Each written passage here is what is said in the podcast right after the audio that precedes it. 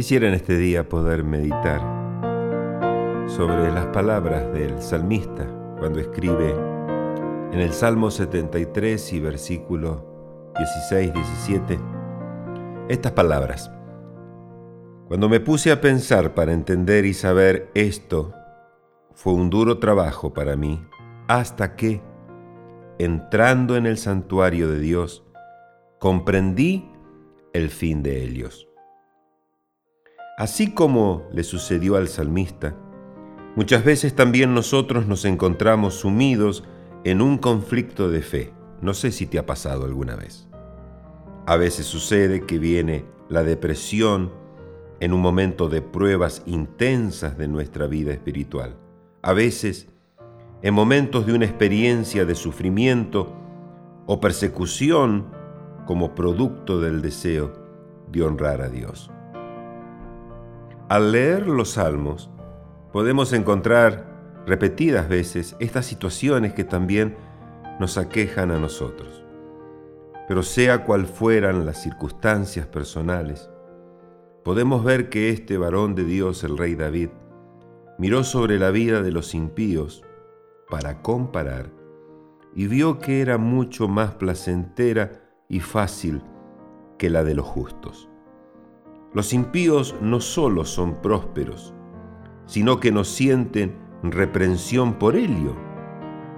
Su fuerza es permanente y pareciera que no tienen que trabajar duro toda la vida, con una facilidad que pareciera también una burla, logran con crece los antojos del corazón.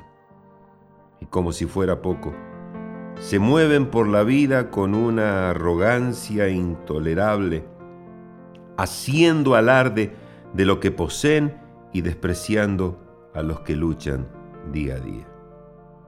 ¿Cómo no iba el salmista a entrar en crisis? Cuanto más meditaba en este asunto, más indignación sentía. ¿Para qué tanto esfuerzo? ¿Para qué tanta fidelidad? Si estos al final logran una posición mucho más cómoda sin pasar por toda la angustia de los que intentan vivir vidas rectas y justas. Puedo ver la frustración del salmista exclamando, verdaderamente en vano he limpiado mi corazón y he lavado mis manos en inocencia. Quizá podríamos identificarnos y decir que, en algún momento hemos luchado con sentimientos similares, ¿no te parece?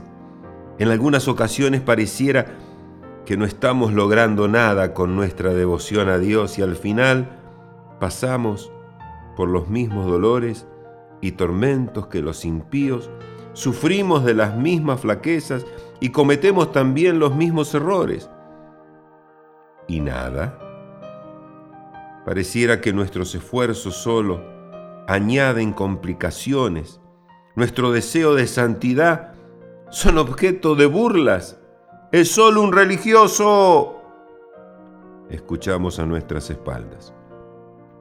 La honestidad es condenada por los demás y a veces hasta burlada.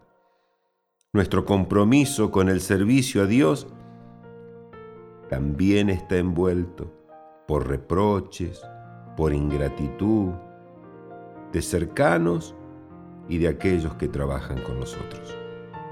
Ante situaciones similares, ¿quién de nosotros no ha sentido el deseo de, como solemos decir, tirar la toalla o patear el tablero? Entendí que la respuesta a estas preguntas y tantas otras no se encuentran en la observación ni en el análisis de la realidad que nos rodea. No, no, no, muy por el contrario. Al igual que el salmista, cuanto más lo pensamos y evaluamos, pareciera que más injusto resultan las cosas que nos tocan vivir. Pero he aquí que encontramos en la palabra de Dios el camino que debemos tomar. Y es esta entrando en el santuario de Dios comprendí. Allí, en la presencia de Dios, el salmista entendió que su perspectiva estaba equivocada, pero no. Si tantas razones que me dicen que no estoy equivocado. Mira esto, mira aquello, mira lo otro. Pero estaba equivocada y seriamente limitada por la condición del hombre.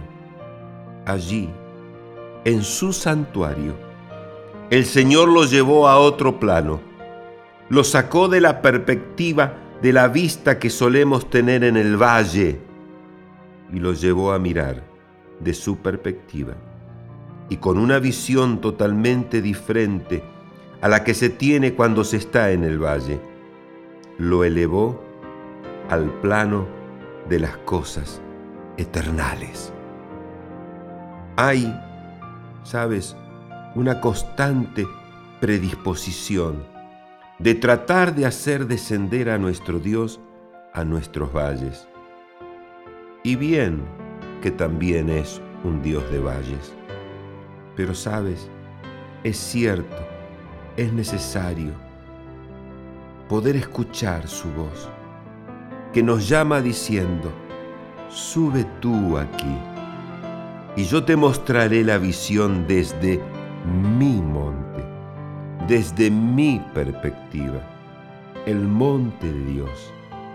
Sí, amigos, sí, hermanos, sube, sube y Él te mostrará. Dios te bendiga.